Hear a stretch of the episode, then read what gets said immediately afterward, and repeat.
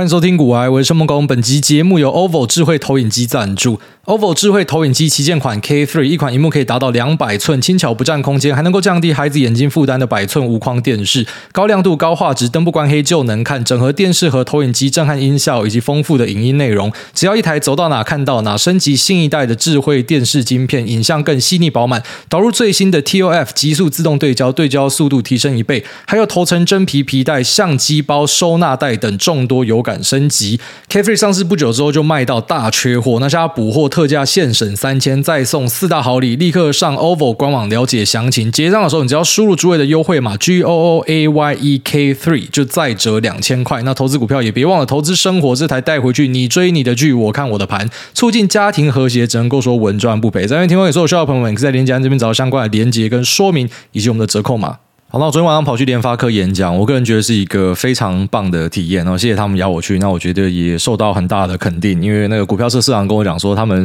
办了一个问卷啊，想说发出去先看大家的意愿是怎么样，结果没有想到，呃，才刚发出去三分钟就整个被订满了。那在现场也有些人排候补，那排不到他们就必须要去呃什么另外一个会议厅开视讯。然后来听我的分享，所以对我来说是非常大的肯定的。我在开场也跟他们讲说，像联发科这种公司，干你拿枪逼着我念，重考三次我都进不来。哦，就是没有那个天分，你知道吗？那个是最顶尖，台湾最顶尖的工科人才，很多就会跑进去联发科里面。那有些是什么念到硕班，然后在一些 lab 里面是很顶尖的人，就直接被他们挖走什么的。所以他们找的都是一群非常厉害的人，这样。那能够有这么多的听众，是让我感受到就是与我容颜，就是非常的夸张。哦，竟然有这么多人要给我拍照，要拿书给我签或什么的。那其实我一开场也直接跟他们讲说，就不要忘记你们有的优势哦，就是。呃，第一个就是先不要问一堆很杂鱼的 Q&A 了啦，因为你问那些 Q&A 就等于是我们节目平常会聊到那种对大众向的嘛。啊，其实发歌的人，你们的现金流跟存款的数量一定是比台湾大多数人多啦。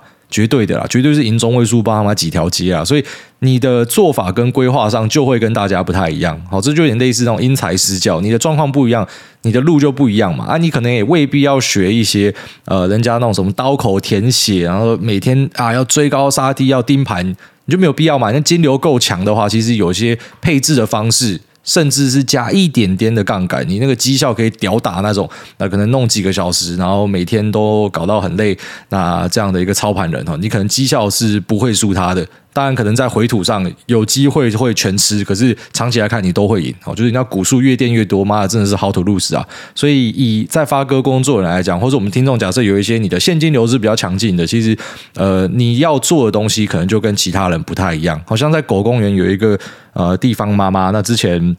他在节目我跟大家聊到，就是他有被呃一些坏坏的券商人员推了一些奇怪的商品。那时候有跟大家讲到，就是那是类似一个 sell put 的工具。那你要是专业投资人，你才可以去认。那所谓的专业投资人，并不是说他会通过一些考试来确定你是有这方面的认知跟思考，不是的哦。只要你有三千万以上，你就是专业投资人，所以他就可以卖你一些商品。那这些商品有些真的是雷啦，然后那他就有踩到这个雷。那近期跟我分享的时候，就有提到说他有使用一些杠杆，所以搞到最近。压力很大，因为吃了这样的一个回吐，那我就跟他讲说：“我拜托，就是你本金是破亿的人，你破亿的人，你就没有必要去学一些小朋友要什么杠，然后砍杠砍追杀追杀，除非当然这个是你的兴趣的话，那是例外；这个是你想要追求的专业的话，那是例外。那就不是嘛？你也只是想说啊，可以有一个额外的收入，那你干嘛要把自己搞这么累？就你不要忘记说，你已经跟别人不太一样了，所以你没有必要去学很多那种刀口舔血的做法。”那当然，有些人还是会想这样做啊，像去发哥他们，呃，蛮多人都在问交易相关的东西。那其实我就直接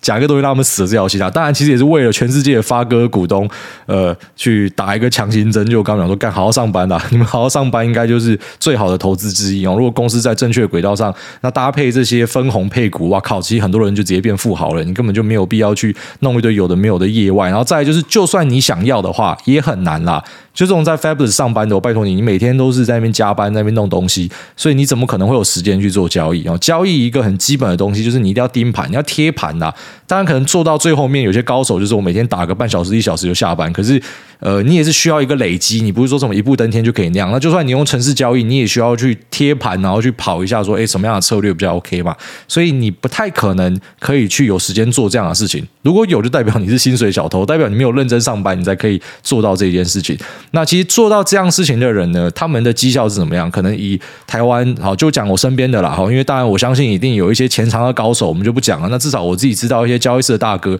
他可能每年四十趴、五十趴，大家觉得跟鬼一样哦。因为重点是你要可以稳定的输出，四十趴、五十趴就非常强了。那当然有时候你会听到一些什么一年翻倍，第二年又翻倍，可是有很多呃，像以今年为例啦，哈，就有那种什么两百万喷到两亿，然后变负债的。那也有那一种直接回去上班的多年全职交易人，所以如果你有这种超大的回吐，会让你一波暴死的，这是你要的生活吗？可能也不是嘛。所以你只要搭配其实适量的配置。那同时啊，美国、台湾各配一点部位，那甚至上一点点杠杆，其实你的绩效应该会赢过绝大多数的人，而且你是用非常优雅，然后基本上是没有花时间，人家千分之一甚至万分之一的时间在管理这个部位，就像是一个迷因图，你去 Google 主力空白迷因啊，你就可以找到这张图片，就主力的生活呢，诶。这个品茶、哈赏画、滑雪、吃牛排、高级餐厅、聊天、吟诗啊，那散户的生活呢？追高杀低，这个部位又做，那个部位做做，什么都做，然后每天搞到性欲全失啊，然后超累，然后说有时候生气起来呢，谁都骂，然后上论坛谁都骂，哪个喊多的，好像是走空嘛就骂，然后今天如果是这个啊做空被嘎呢，然后就反过来骂另外一边的人哦，反正。那个操作都是别人害他了，哦，就是都是别人害他，然后让他没有办法赚到钱的，开始让他整天怨天尤人，甚至更有者呢是连自己都骂下去。所以你没有必要去过那样子很紧绷的生活，因为你可以完全用比较简单的方式，然后就去达到人家可能要花很多心力才可以达到那个绩效，甚至是超越他。所以这个真的就是我们讲的本多的人，他会比较有空间。那当然本少不是说不能这样做，因为每个人的现金流其实都可以让你做到本多终胜，只要你每个月有现金。金流不管是多或者少，你都可以本多终身嘛，都可以慢慢谈嘛。那只是我必须得讲一个很残酷的现实是，钱多的人对他来讲，这种稳定的做法。他其实可以马上感受到那种回馈，因为那个金额上看起来是很舒服的，所以他可以更容易的去抱住，并且长期的执行。但是本少的人呢，就算你刚才讲说这个方法是相对稳健的，可是他做下去之后他就嫌慢嘛，他就觉得说我我如果这样子一辈子，我就我就这样而已。我每年二十趴，我想其实每年二十趴，你去跟一个资金破亿的讲，他一定觉得干得超屌，我可以稳定这样我就够了。可是你去跟一个资金只有十万的，他一定觉得我我这样子到底要什么时候还可以翻身？所以其实蛮多人。他的问题是卡在他希望快一点翻身，好，那只是这个有时候就让你掉入一个陷阱，就是你要快一点翻身，等于你要承担更大的风险。所以你会看到一些很强的人，他可以赚爆或什么，你想要成为他，但是你就仔细想想，为什么这些很强的人他没有办法？他们有些又开粉专，有些会跟你开 Podcast，会开 YouTube，只是为什么就是他一个一个人而已？哦，当然有些人想学他，然后可能最后面也有幸，然后就是也也踏入那个圈子，可能那个人是很少数的。但是你有一些做法做下去呢，其实最后面会发现说，你未必会把自己丢进去一个像是零和市场的地方，好像每天都是在杀戮屠杀什么的，但你就过得更顺遂。所以呃，有钱的人跟没钱的人，其实，在配置上、心态上，真的会差很多。那其实真的不要忘记自己是狮子啊！好像他们，我就刚刚讲说，你呃，你可能往左边看，往右边看，往后面看，还是说你他妈对面的同事，每个人的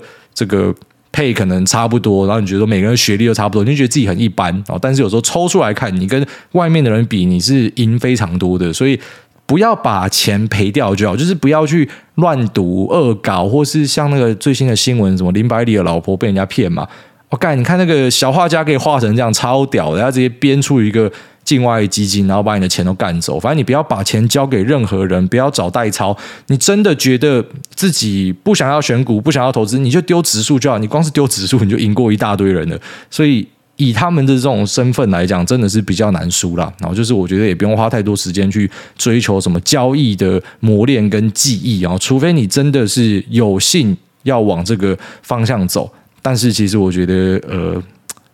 不合，哈，真的不合。就是如果你可以好好的把你的本业顾好的话，其实投资呢，有时候是一个。Overrated 的地方，就是大家真的把投资当成是一个，好像我要翻身，我就要靠这个东西。那实际上很多人靠这个翻身没错，但是死掉的人更多哈，只是大家不会看到。那还是要跟大家提醒一下哈，就是如果说你是有幸有很很强劲本业现金流的人，其实你有很优雅的做法。那如果说你是本业不够强的，你又没有办法提升本业的，你想要在股市里面淘金，嗯，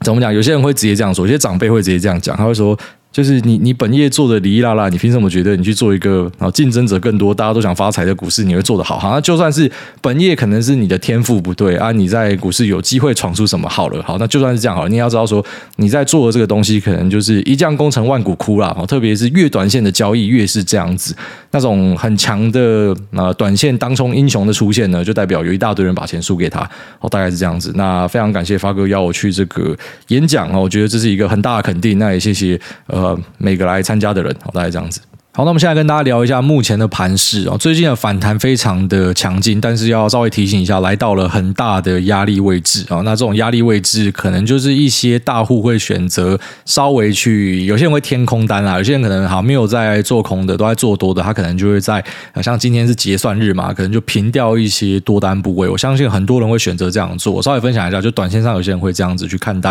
啊，就是反弹到这个位阶，他一般会这样去处理，因为他觉得说这个大的压力线呢会。给他一个尊重，一般我们就是看季线、月线这种哦。那美国的纳斯达克一百算是直接攻破了季线，但是这个季线斜率是很陡峭的，代表前面的套牢卖压是很多的。只要这个进攻后来有停下来的话，可能就会被倒回来。那只是这个进攻有没有办法持续，是我们要在意的重点。那如果说以政府的角度来看呢，Fed Put 是不存在的，因为就算联总会下拉回中性利率，它是可以降息，但是问题是要打通膨，它不可能去放流动性，然后让通膨更严重嘛。所以 Fed Put 呢，跟过去几次的修正最大的差别是，现在并不能使用，所以很多人觉得应该是很难看到 V 转，然后这是第一个论述。那第二个论述呢，就是相信呃 earnings 其实还没有完全反映完。那确实在 Q2 的财报目前开出来的成绩有很多都是不甚理想啊，我觉得真的是信心有受到打击，整体市场的变化反转非常的快速，所以有些人相信之后可能还会越开越差。如果真的是越开越差的剧本，那当然可能这边就未必是一个底部，可能就是我们提到它是一个中期反弹。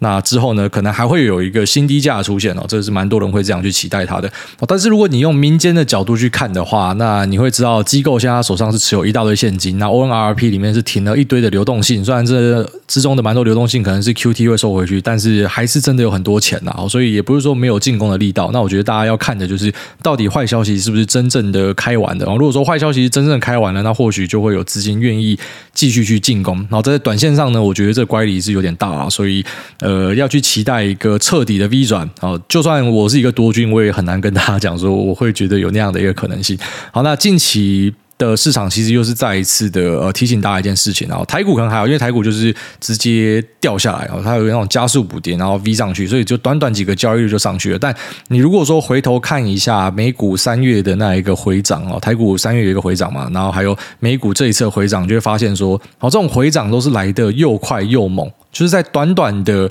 可能不到五个交易日内，它就收复了过去一两个月的跌幅。那这是代表什么意思呢？就是说，其实，在过去的一两个月，有蛮多人在 Q&A 问我说，是不是应该要先把手上的部位出掉，然后之后再捡回来？那你就好好的趁这两个机会去思考一下，你办得到吗？那如果你办得到，当然恭喜你哦，天选之人，少数人哦，你是这种少数人可以去贪的 market。好，但一般多数人应该就会发现说，真的非常困难呐。就是你在呃过去几天砍的，然后你现在。要追回来吗？如果你追，那追了之后又马上进一个修正，你是不是会超想把自己的蛋捏爆？变成说，好，你砍的，啊，你砍的你的一百股，你实现了一个呃负损益嘛？那你现在追回来，因为你砍掉了，所以。你那个钱其实没有这么多了，因为它现在是涨回来了嘛，所以你可能只能够追回九十股哈。举例，然后九十股追回来之后，如果又再遇到一个修正，你又再砍，这是二度伤害，就是我们提到的啊，震荡成本就在讲这件事情，就是你本来就打算要持有这个部位，然后是长期的，只是在过程之中你想要去测看看，哦，可不可以去卖高补低，有时候你的部位就这样掉了，那掉了部位是很痛苦的事情，而且有时候会变成恶性循环，就是你掉了一次，然后之后呢，第二次又再受到伤害，第三次你就会不信邪，你就再凹看看哦，甚至加一点杠杆。其实蛮多人就是这样进棺材的。有时候我们讲那个剧情急转直下，就在讲这件事情哦。你本来好好的，准备心态爆掉，心态爆掉，开始做一些奇怪的事情，然后就整个大爆炸了。所以呃，现在来到这个位阶呢，其实我个人会倾向看待说，一定还是会有一些压力的状况存在啊，应该是很难可以直接一波上去，除非世界上有奇迹，好像 Prime Day 可能最后面卖的状况很好，去库存非常的强劲，然后。突然 Q 四来一个急单什么的，然后 Q one 大家重新想起，其实社会没有这么差，那可能直接 V 转。然后我觉得这个剧本，就算我一个多头，我也觉得很难哦。这个呃几率应该是偏低啊。好，那我们现在跟大家聊一下市场上的基金经理人现在怎么样看待啊目前的市况。那我引用的资料呢是 BOFA 的 FMS 好 Fund Manager Survey。那这个是他们针对有在管钱的人啊，然后做出一个调查。我们看一下这些啊基金经理人目前怎么样看待现在的市场。那首先第一个表格我觉得蛮重要，就是说 Recession now consensus，好，就是大家都觉得。呃，目前市场的共识就是，呃，我们就在衰退里面，好，这就是衰退。那这是在二零二二年七月的这一份调查显示是这样子。那上一次这样呢是二零二零年的四月，那在上一次呢是二零零九年的三月，就金融海啸的时候。那我觉得大家可以去做一个蛮有趣的调查，就是说你把二零二零年的四月跟二零零九年的三月的啊指数的位置拉出来对比一下，哦，就是在市场最悲观的时候呢，那那个指数位置是在哪？当然你没有办法抓到真正最低点，可是你就会知道说，其实市场很悲观的时候，往往就是低点的位置，然后相对低点的位置。道理其实很简单呐，就如果你真的很乐观，你就不会抛售嘛。会有便宜的价格出现，一定就是大家觉得呃 something wrong，就是一定一定有错才会这样子，就是有有抛售的状况产生。所以在啊、大家都很悲观的时候，往往就是可能会见到低点。虽然我必须得说，在今年其实当一个从众者，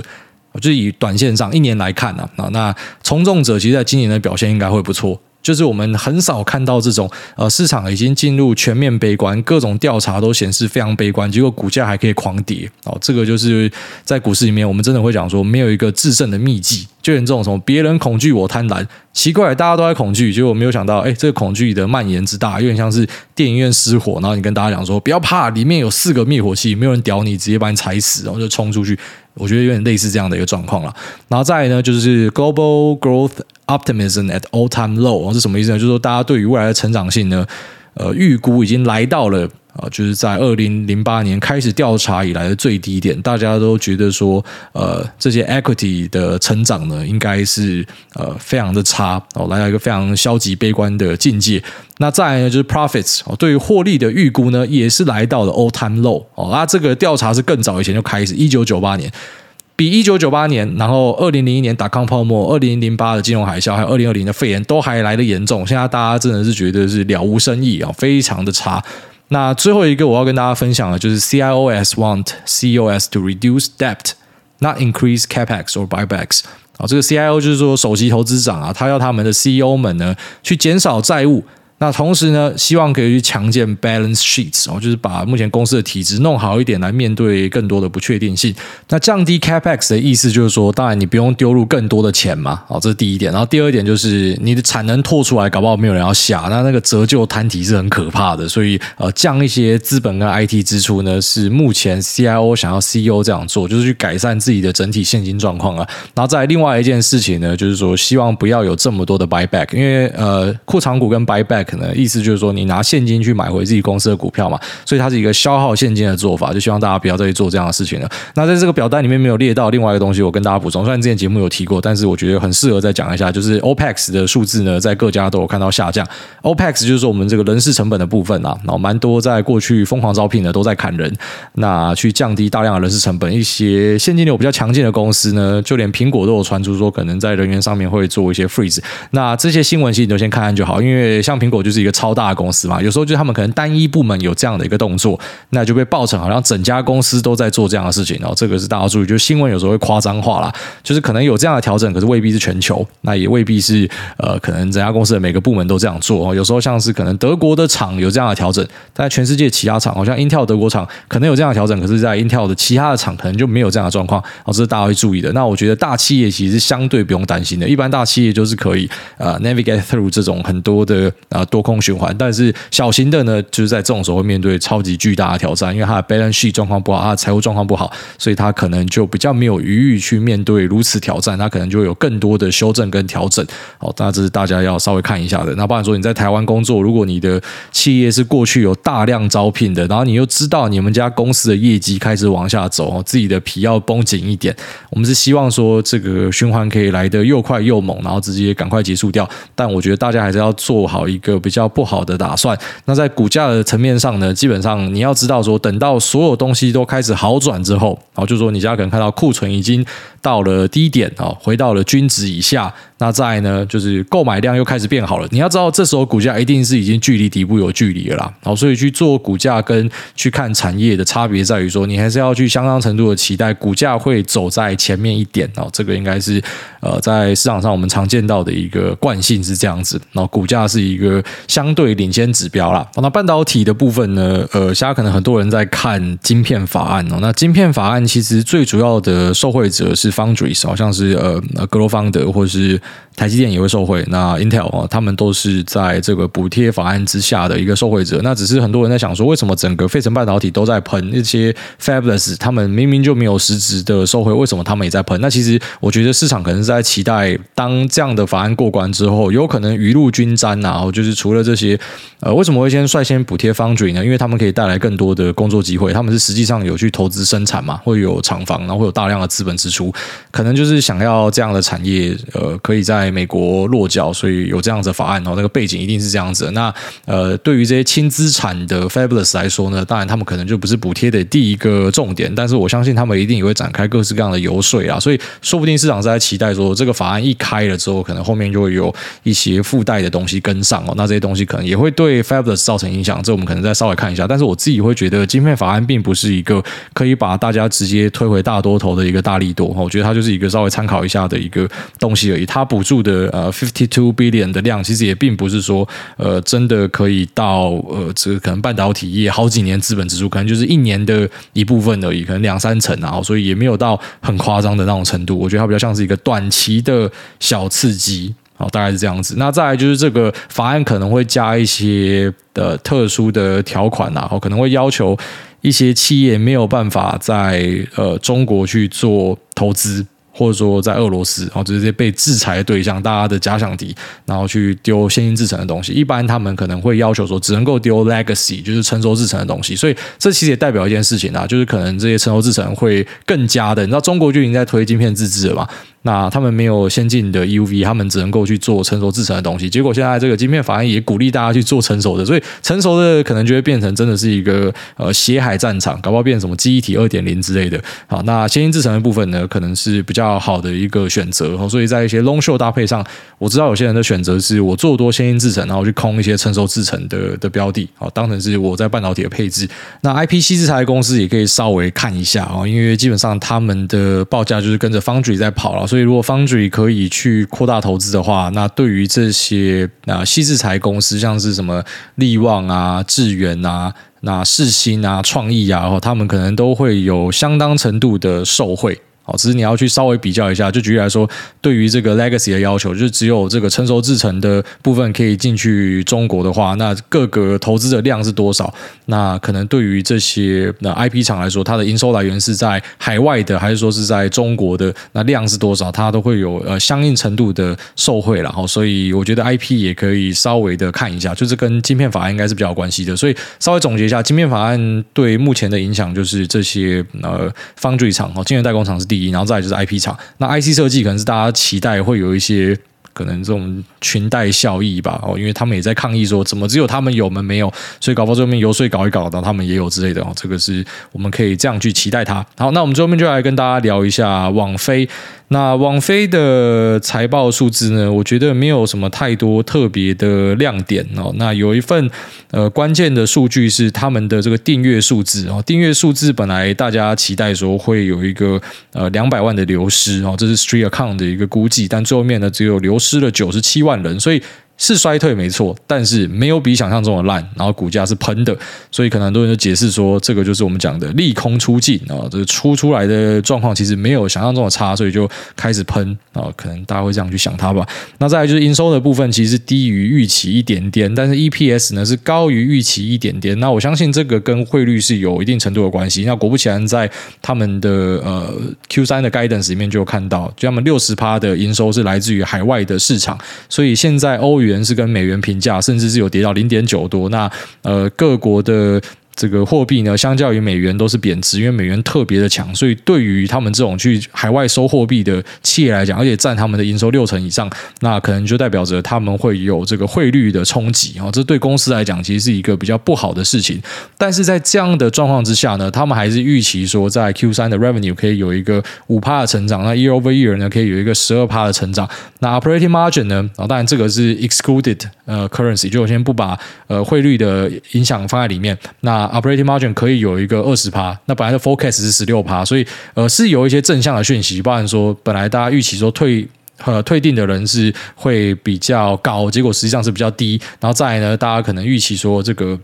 呃，公司的成长性会受限，结果实际上呢，诶，毛利的部分可能会比本来预计的再稍微高一点点。好，所以种种的因素之下，可能都是去导致这股价上涨的原因啊。但我觉得其实最核心还是因为这两个尖牙都断了嘛，一个是 Facebook 就像 Meta，另外一个是 Netflix。虽然说整个尖牙股几乎都跌烂，可是这两只是直接大暴跌。然后这种大市值的公司，网费可能稍微小一点啊，可是 Meta 是很大的，好像这种大型的。呃，科技股大暴跌，其实是之前都没有看过的现象。有些人会举达康泡沫来讲，可能它不太准，因为达康泡沫他们都是小东西，现在他们是大全值，所以大全值这样崩跌，真的是呃也是很罕见的状况。等于说大家都是活久见啊，真的是活越久可以看到很多很奇怪的事情。好，所以在呃这样的状况之下呢，因为它已经跌到像 Vanguard 把它排进去价值股里面的，所以呃怎么说，跌深的东西可能它就。跌无可跌，那今天开一些坏消息，可能对他们影响也都有限的，所以反而一些看起来比较虽然也是偏坏，但是没有本来这么坏的消息，反而是可以推升到股价。哦，这个就是股票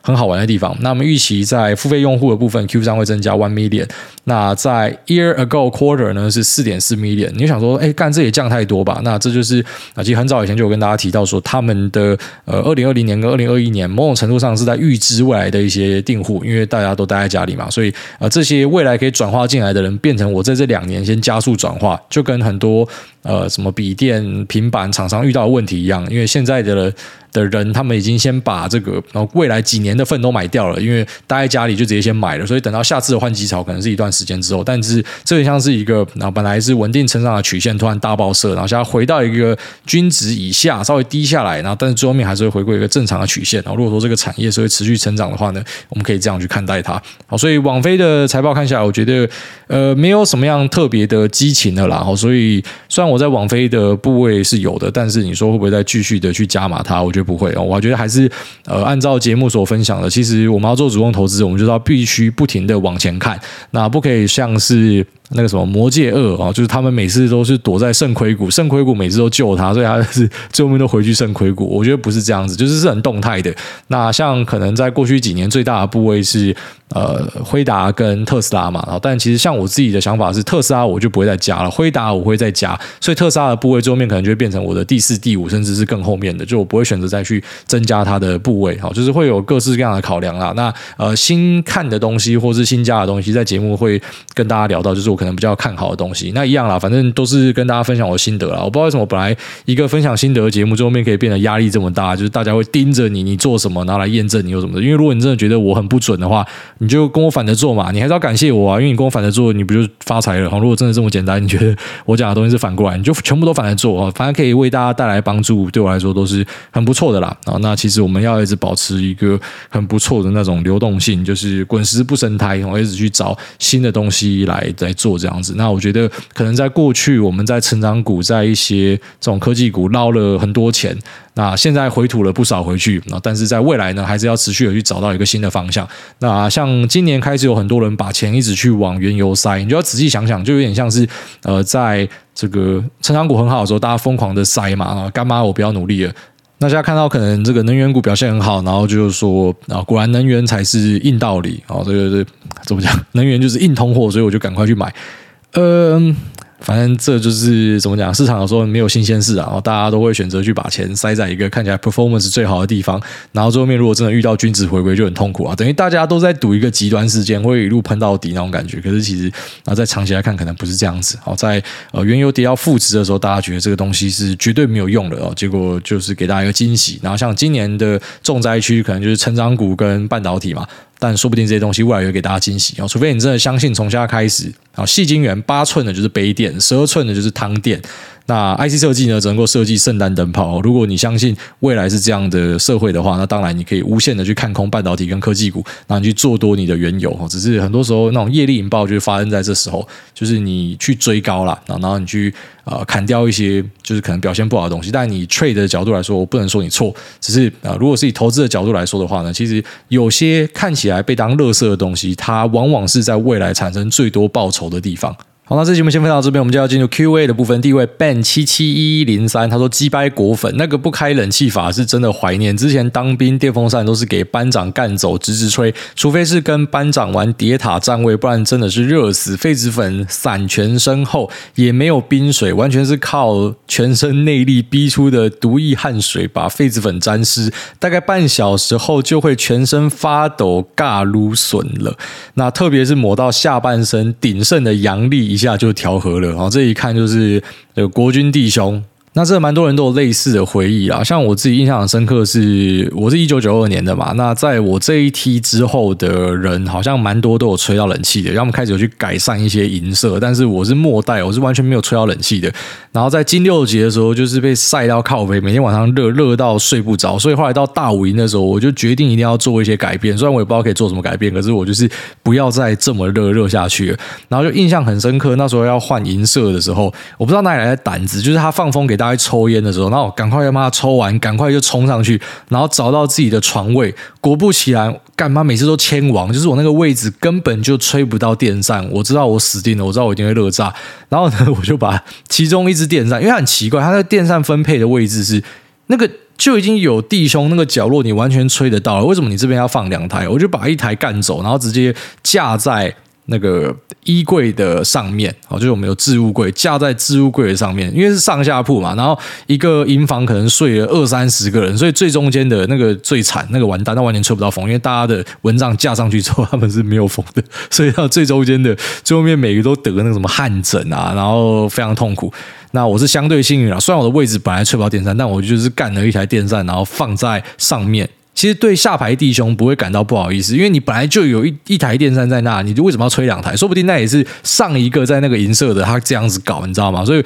我就把一台电扇干了，然后就放在那个呃置物柜的上面，所以上排的弟兄。哦，就是如果当时是跟我一样在大武营受散讯的，在上排有吹到电扇的，其实每个都要感谢我。哦，就是因为我大胆的去做这个尝试。那我想说，干你妈！你要军法审判我，就算了，我真的太热了，我就是要这样搞。其实当时真的很多人压起来，像什么呃。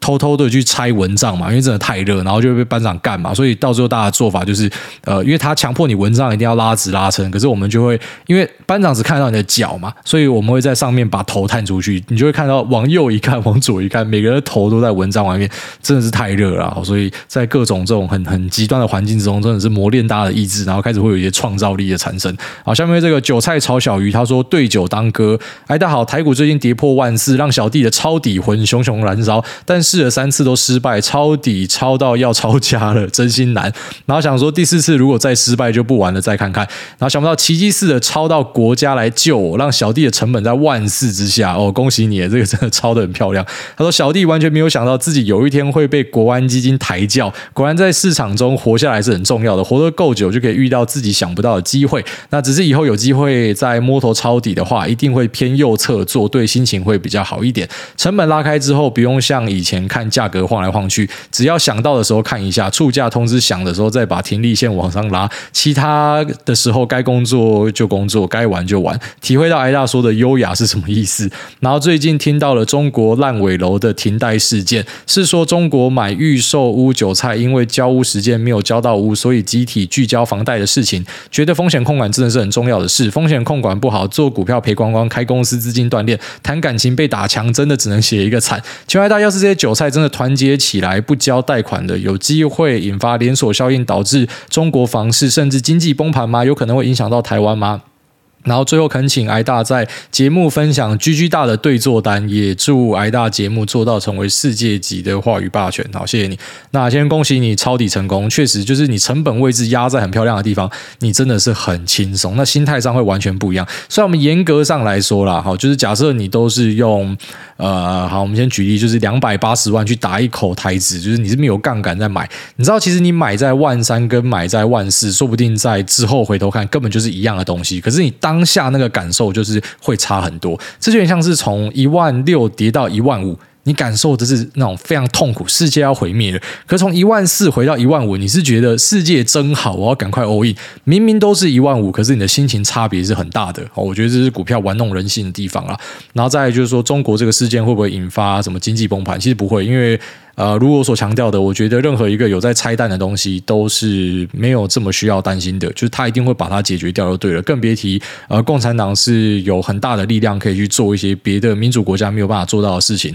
所以有时候呃，最后面被牺牲掉的就是各路韭菜啦，什么 P2P 借贷事件，然后韭菜去死活该自杀，好拜拜，就是变这样。反正最后面就是你们该死的去死一死，他他最后面就是把它和谐掉哦，没有什么太大的事情。那在中国，它是一个很有特色的文化，最后面就会产生这样子的状况。所以你说这些人真的不交，或者是啊，像那时候 P to P 去抗争，老兵上访，就最后面都没事啊啊！这个烂尾楼的，我猜应该也是当韭菜被收割掉吧？然后，这就是共产国家的一个悲哀啦。那会不会影响到台湾？我觉得中国真的会影响到台湾的东西，应该就是如果真的有什么台海的威胁的话，好，这是蛮有可能。然后确实最近开始看到一堆，呃，怎么讲？像是 Michael Burry 有提到嘛。那 All In Podcast 他们也提到这件事情，他们竟然把台湾当成是其中一个 Black Swan，就是说台湾就是下一个黑天鹅，就台海可能会出状况。开始越来越多这些阿斗啊，就是我自己有在追的阿斗啊，都在讲这件事情，所以确实也让我开始去思考啊，在资产配置上的一些调整啊。啊，就是呃，一般的杂鱼去讲这个，一般报道去讲这个，我不在意啊。可是我自己会追的东西，会讲这个，我就会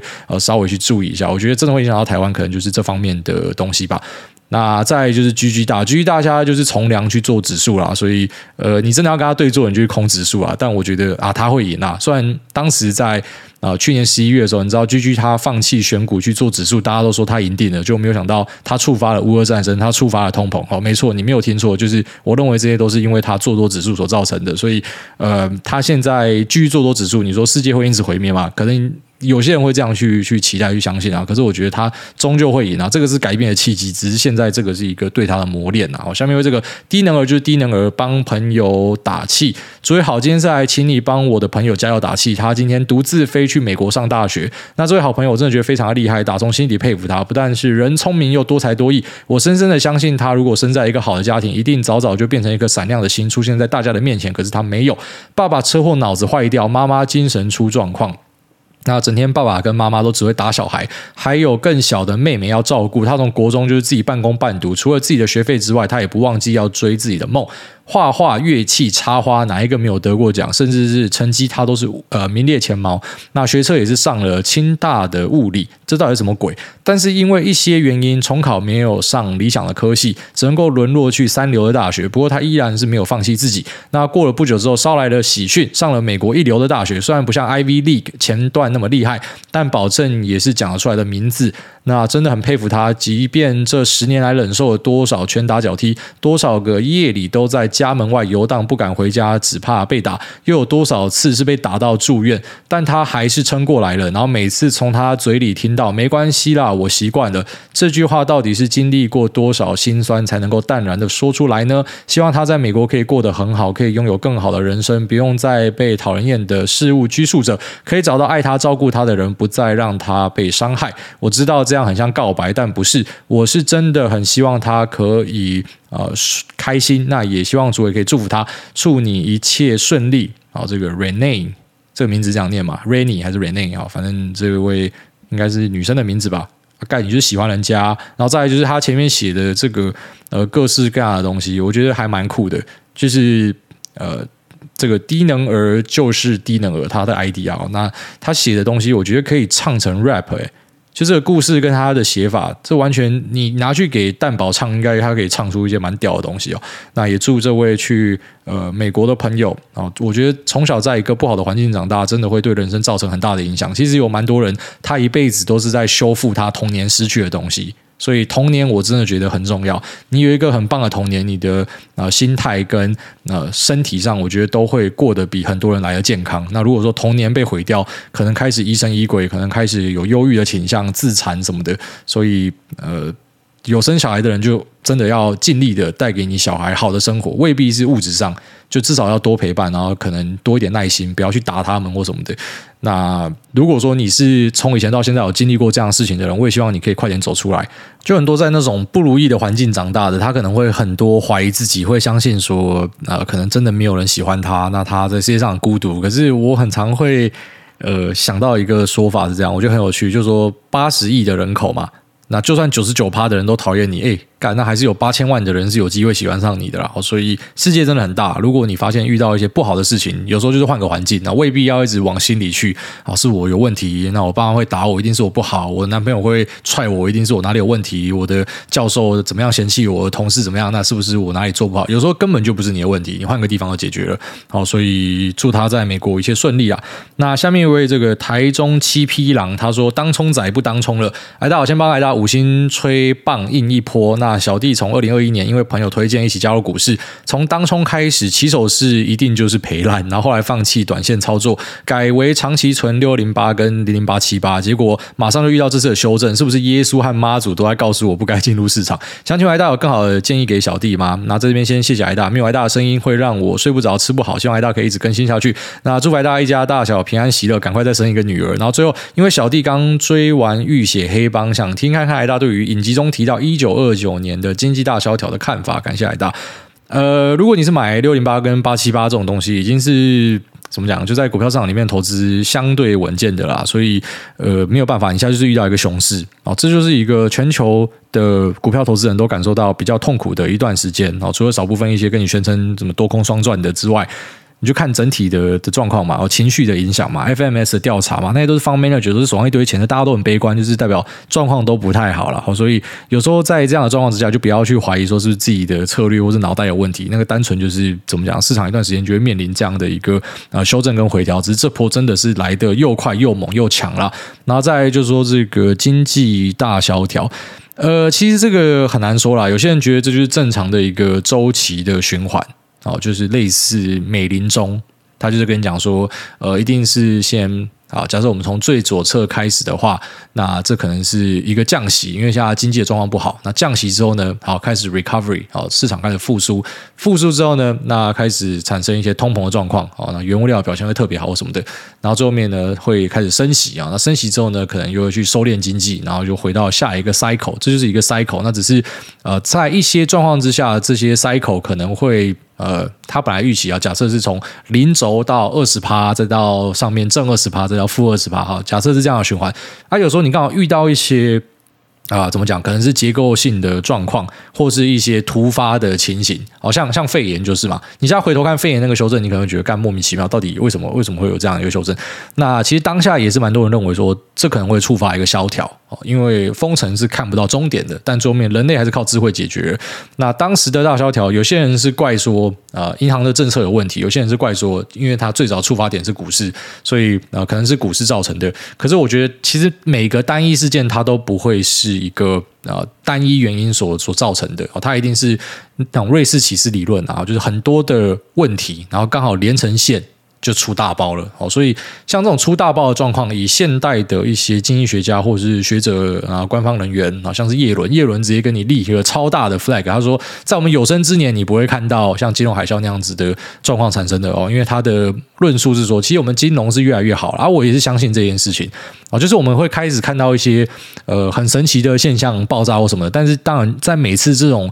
呃，很神奇的现象爆炸之后呢，下一次就会修正，这个洞就会被补起来，就有点像是呃，飞安其实就是靠很多的空难。然后所造成它现在有现在的一个形状，就是为什么我们家飞安可以好？因为过去死了很多人。那为什么现在的那经济跟银行的控管可以很好？那是因为过去呃有很多的大爆炸。那为什么现在的治安条件什么比较好？那也是因为过去有一些经验，所以导致呃这个现在才有改进的可能性啊。只是以当下的角度来看，就是你现在去问呃大多数的人说，你觉得你生活的条件好不好？很多人还是跟你讲说，我可能觉得我活在这个贫穷线之下。但实际上大多数的人在工业革命之后，你的生活水准是不停提升的哦。那你觉得自己过得很痛苦，可能是因为你相较其他人。那所以拉回来就是讲这个呃萧条，萧条我们讲说就是在衰退之后，那本来可能只是一个单纯的经济衰退，然后因为一连串的错误的状况，所以变成一个萧条。我知道你想问的是不是现在有没有可能会进入一个萧条？我是觉得不太会啦，不太会。那个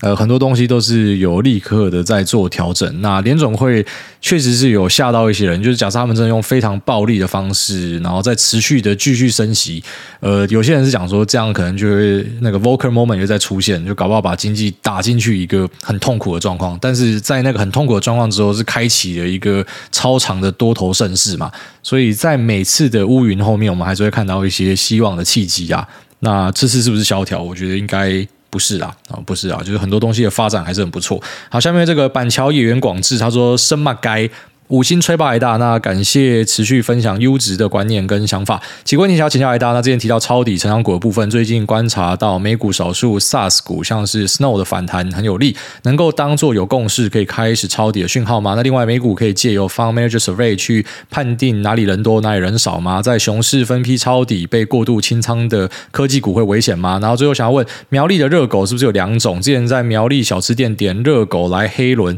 那身旁的苗栗国民表示。黑轮也叫热狗，请问我是不是被唬了？以上恳请挨大解惑，谢谢。然后最后祝挨大身体健康，早日破除乌的魔咒。Lisa 永远青春美丽，秋口诺亚永远健康有活力。然后非常谢谢这个板桥野原广志。那前面提到这 Snow 哈，那。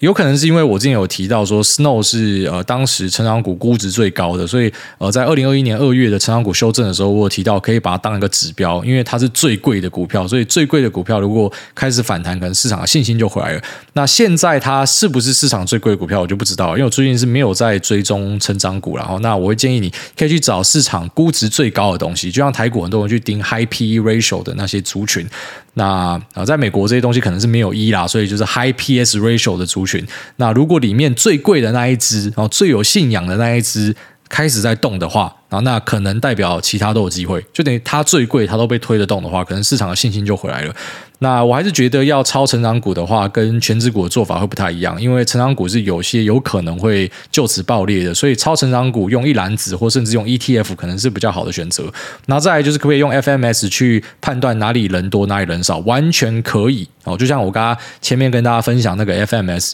就是市场最悲观的那几个时间点，回头看都是超级低点啊。那这一波还是很多人很悲观嘛？啊，中期反弹还会继续跌，说不定之后我们回头看这边也是一个低点，然后你就会很好奇说，当时我在干三小，就像现在你很好奇，二零二零年三月我在干三小，但其实世界是没有改变的啊。二零二零年三月也是有人跟你讲做多，然后一样被大家笑啊，白痴来做多，我 OK，你先买，就都是这样啊。反正每次低点都会是呈现呃那种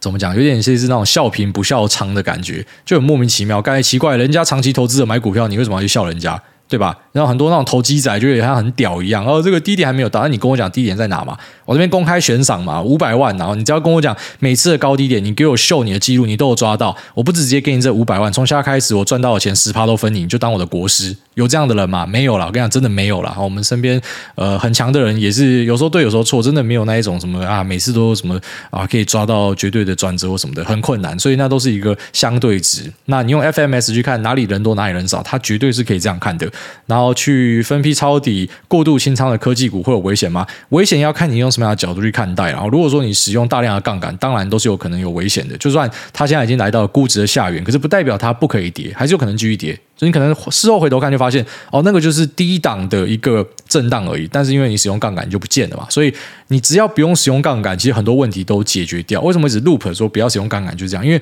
很多人都是卡在这一关，这一关过不去。因为你问的很多问题其实都跟杠杆有关。因为如果你今天是用现股慢慢打，我相信你这种问题连问都不用问的。你废话，你像用猴子的角度看都知道，这个地方绝对是相对便宜了。你你可能没有办法抓到最便宜那个点，可是这个地方买一定不会让你有太大的后悔了。只是呃，可能。大多数人会卡住，就是因为他们都想要问一个真相、一个真理啊！我在什么地方可以 all in 进去？不太可能啊！我觉得还是要使用，就是 How Marks 教你的慢慢打战术。你就讲，连那种最聪明的人都这样跟你讲了，那有有什么好怀疑的？那我觉得慢慢靠应该是没有什么太大问题。那再来就是说，苗栗的热狗跟黑轮。我之前有在网络上看到这样的笑话，可是热狗就是热狗啊，热狗就是那个什么外面有黄黄的那什么玉米糊嘛包的那个才叫热狗啊，大亨堡那个才叫热狗啊，黑轮是长得很像懒觉，软软皮皱皱的，然后吃起来有点像鱼板的那个才叫黑轮吧。黑轮跟热狗是两回事啊！那我觉得我是一个蛮纯的客家人，住在蛮纯的客家庄了，所以我真的不懂有些人讲说什么热狗跟黑轮是怎么样的。那个应该是这种鸡飞城市吧？我自己被恶搞，然后开始去骗别人，然后到最后外地的人大家一起被骗，还是说真的苗栗人有人这样想？我自己身边是没有听过这样的事情。就热狗就是热狗，黑人就是黑人，我们不会把它混为一谈。好，那我本来想再念下一个 Q&A，但下一个 Q&A 超长，那我们时间也到了，所以这期片到这边吧。那我就这样，那感谢大家留言，就这样，拜。